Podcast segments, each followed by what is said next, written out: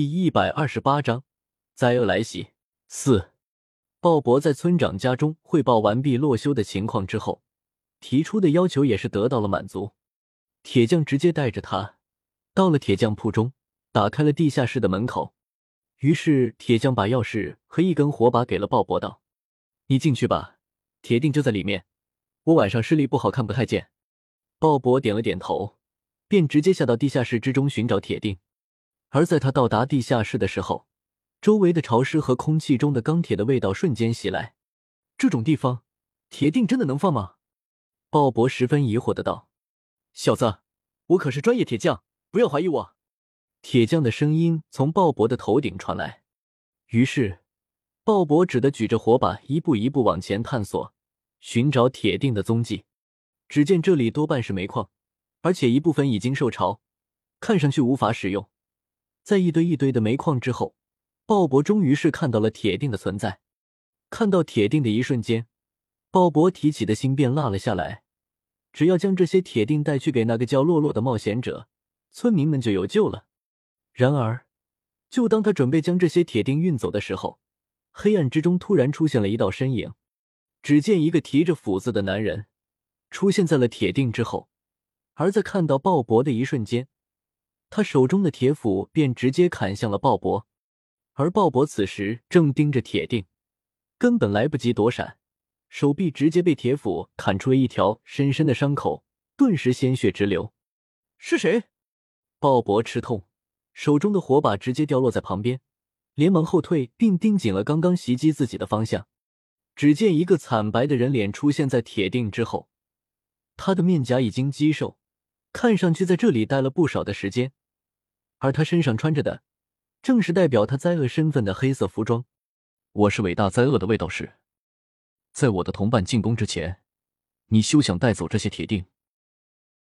另一边，就在牧羊人雷厉风行的去到村长家汇报情况的时候，洛修却是在为村民们思考对策。灾厄村民们今晚就会对这座村庄进行进攻，而这个消息显然村民们刚刚得知。此时，大家都在做准备工作。大部分村民都回到了家中，准备享用一顿美味的晚餐，因为他们知道，对于他们来说，这可能是最后一顿晚餐了。哎，小哥，你要不要来我家吃点东西？我老婆做的红烧肉可好吃了。一个中年的大鼻子村民看到了街道上洛修孤单的身影，连忙邀请道：“他自然是知道洛修的身份，是下午的那个偷菜的人。不过在现在的这个时刻。”他也不会去计较那么多了，甚至这位村民对洛修还感到有一些愧疚，毕竟灾厄村民来袭是他们村的事情，现在反而牵扯到外人了。而洛修受到他的邀请，也是摇了摇头道：“不必了，我在等一个叫鲍勃的人，还有重要的事情去做。”嘿，你是说村长的儿子吗？他是被派来监督你种地偿还罪行了吧？村民推测道。洛修微微一笑，不置可否。同时，他心里吐槽：怎么感觉整个村庄的人都知道他一来就偷菜的行为了？而村民见洛修仍然一动不动的站在街道上，也是有些急了，上来就拉着洛修的胳膊：“哎呀，年轻人别那么死脑筋，进来我跟你说一些事情吧。等鲍勃回来找你了，你再出去。”村民一边将洛修拽回自己家中，一边如此说道。洛修见他的盛情难却，只得苦笑着跟随他去到了他的屋子之中。只见这是一个温馨的家，比起原版 MC 之中村民简陋的房间，这里更加有人情味。厨房、卧室、客厅互相分割，客厅里燃着一个夜晚取暖用的火炉，桌椅板凳等家具一应俱全，甚至还有两个衣架，上面挂着两套尺寸不同的农民的衣服。看来这里的村民夫妻二人都是农民职业。而这位中年村民的妻子此时正在厨房之中忙碌，他的儿子坐在了桌旁等待开饭。洛修没有想到，这个虚拟的世界之中，村民们的家庭竟然如此的温馨而真实。坐吧，年轻人。中年村民招呼道。在洛修坐下的时候，饭菜也是准备完毕，青椒土豆丝、红烧肉、番茄鸡蛋是家常的菜系。而中年村民的妻子看到了洛修。也是笑脸相迎，打了声招呼之后，却是不多说话。黑色的，怪物。中年村民的儿子刚学会说话不久，看到了洛修，可爱的语调蹦出来了两个词：“儿子怎么说话呢？他可不是怪物，和我们一样是人啊！”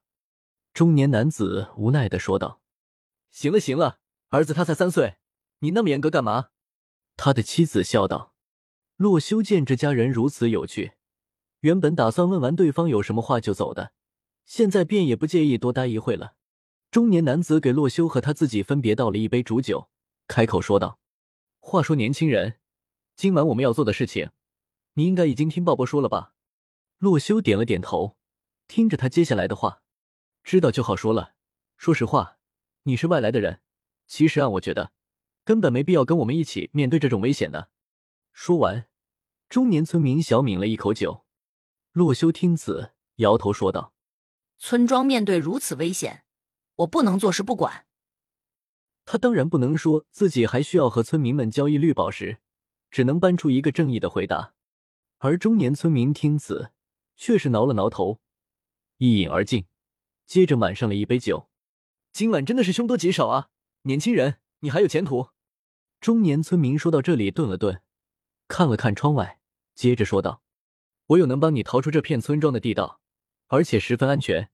你如果想离开，我现在就可以帮你逃跑。”洛修听到这里，却是皱了皱眉头，道：“那么村民们怎么办？”“我们当然是留下来和那些灾厄的家伙们决一死战了。”“对对，我们要打跑他们。”他的儿子也是附和道。